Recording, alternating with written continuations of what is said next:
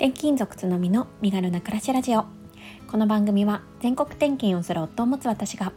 家族と共に身軽に快適に暮らすための工夫思考や学びを毎日共有するチャンネルです。2歳4歳の子育てワーママライフ読んだ本のことなど34歳なりのママをお伝えします。おはようございます。こんにちは。こんばんはつのみです。3月24日金曜日です。皆様いかがお過ごしでしょうか？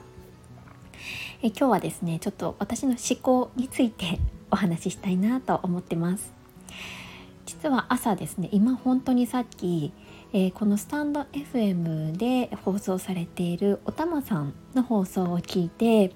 ちょっと私自身のことも振り返ってですね確かになといろいろ納得することもありましていうにお話ししたいと思っていつもより少し早い時間ではあるんですけれども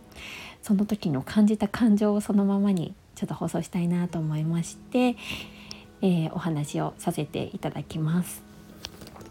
えー、詳しくはですねおさおたまさんの放送をぜひ聞いていただきたいなって思ってるんですけれども今日の放送の中で、えー、いい女は大概ヨガをしているという発言に対しておたまさんが感じたことを話しされているんですよね。ね、すごいなんか興味深いと思って聞いてみたんです。というのも私自身、まあ、すごくヨガが好きで何歳ぐらいかな多分、うんと、20代前半ぐらいからやってます。で、えー、おたまさんの放送では結構その若めの20代の子が、えー、なんであのそのちょっと上の先輩の人たちってあのいわゆる意識高い系の人たちってヨガとかやるんですかねヨガとかあと左右とか飲んでるんですかねみたいな発言をされていたそうなんですね。そうであの私はまさにその20代ぐらいから、まあ、そのいわゆる意識高い系と言われているあのそのその方のねいうところの意識高い系という、まあ、ヨガもやってましたし実は 左右も漏れなく飲んでいた人間です。でねこのおたまさんの放送の結論としてはその年々年を重ねていくと自分をキープするためにはそういった体にいいことをやっていかないとキープできなくなっていくからっていうような結論を、あのお話しされていたんですよね。いや確かにそうだなと思って納得しました。えー、私は、まあ、20代前半の頃はあまりそのキープするっていう感覚は実はなくって単純にこう体を動かすことがもともと好きなのでそれをやっていたんですよね。であとは、えーとその後ですね子供を妊娠して妊娠してもできる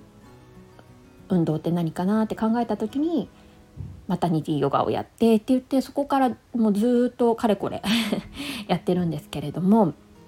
私自身を振り返ってもそのおたまさんがおっしゃるように、えー、今はねどちらかというとその体を動かしたいからという、まあ、気持ちももちろんあるんですがどちらかというと日々のこの生活っていうのをキープしたい自分の健康をキープしたいっていう思いの方が強くなってるなっていう風に感じました。おたまさんは私より少し先輩の方だと思うんですけれどもあの私自身も、まあ、30代半ばに差し掛かり多分何もしてないと どんどん体力も衰えるというか落ちてくるし筋肉も落ちてくるしどちらかというと右肩下がりになる一方だなっていうふうに感じています。なのでこの何と言うんですかねこう 体力とか気力とかっていうのをなるべく維持して生活を回していくためにもこうプラスアルファでやる何かをやる必要があるって思ってあの今はどちらかというとヨガをやってるなっていう風な感覚に気づきました。うん、でねあのその他にも ちょっと私健康マニアっぽい感じはしちゃうかもしれないんですけれどもあの16時間断食をしてみたりですとか本当これ健康にいいよっていうものは比較的にですね何でも試してやってみるタイプです。なんか結構実験的に自分であのやってみてこうどういうような体の変化があるかっていうのを試すのが好きなんですよね。そういうふうにこう取り入れているのももちろん何て言うんですかねこう美しくあの健康でいたいっていう気持ちはあるその向上志向っていうのももちろんあるもののどちらかというとだんだんそのキープするための気持ちっていうのもあの強くなってきてるなっていうふうに今回おたまさんの放送を聞いて自分自身も振り返ることができました。でね今回の、えー、タイトルにもしようと思ってるんですけれども日々ワルツを踊るように生きたいっていう思いがあるんですよ。本当どういうことって思われるかもしれないんですけどなんか私別にワルツをね踊ったことはないんですけどだからねこうイメージこう美女と野獣での最後のシーンで こうあの美女と野獣がこうくるくる踊ってるじゃないですか。なんかあんな感じでワルツとかをこうねあのこう踊るで、まあ、相方はもちろん必要なんですけど、まあ、相方いない前提でもう自分自身がねこう踊るとしても一定のリズムを刻みながらこう動いてるじゃないですか。なんかそういう感じで人生を歩みたいなって思ってるんですよね。意味わかります？なんかこうそのくるくる回るこの一定のリズムっていうのは今は多分努力をしないと何かしらのヨガだったりとか作業だったりとかあの私であるとねあの体にいいことをしないとこうだんだんキープできなくなってくると思ってるんですよね。多分そのくるくる回るその回転のあの速度っていうのは何にもしないとだんだん落ちてくると思うんですよ。なんでそここういかに回すかっていうこととあとそのワルツってこうどんどんちょっと移動してるじゃないですか。でその移動するのって多分成長みたいな感じで私はイメージしてるんですけどこうそのくるくる回りながらちょっとずつ移動していって自分を成長していきたいなみたいな感じでこうイメージしてるんですね。なんでまあそういう意味でもですねこの日々いかに自分自身をいい状態でキープしながら、えー、ちょっとずつあの昨日の自分よりも一歩でも前進できるようにっていう意味合いもあって意味合いも込めていろんなことをやってるなっていうふうに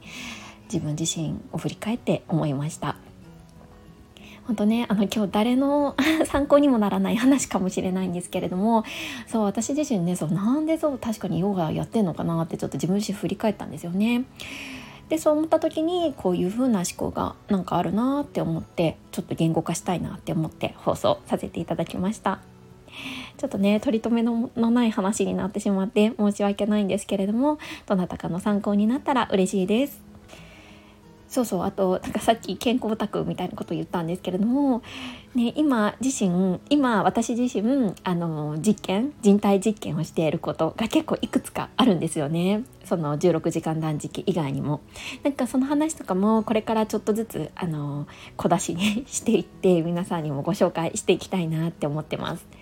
本当にねあの16時間断食は本当におすすめしたいなって思っていることででその他にもいくつかねいろいろあるのでちょっとあのよろしければこういうの好きな方がいらっしゃったら楽しみにしていてください。私自身はね結構人の健康習慣とか聞くの大好きなんですよね。なんで皆さんのこれやってるよとかいうのがあったら教えてください。はい。ここからはコメント返しをさせていただきます。50回目の放送心惹かれる人と仕事できる人の共通点かっこ外見編ということで、えー、こちらの放送についてコメントをいただいてます、え、この回ではですね私自身の、えー、証券営業時代の経験等も踏まえまして、えー、素敵だなって思う人と仕事できる人ってこんな共通点あるよねっていうことで外見的なみあのー、観点からですねお話をさせていただいた回になります。ゆかさんです。靴わかります。あと清潔感とか爽やかさとか毛先や指先もそうですよね。気が抜けがちな部分だけど素敵な人に見えるポイントですよね。私も気をつけなきゃなと思いながら聞きました。ということでいただいてます。ありがとうございます。そうあの気が抜けちゃうんですよね。どうしても先っぽのところって。ね、どうしてもこう一番こう面積の大きいところを気遣いがちなんですけれども意外にそういったところって見られてますし自分自身も見てるなって思ってます。ゆかさんいつもありがとうございます。はい、えー、本日は以上になります。今日も素敵な一日をお過ごしください。それではまた明日。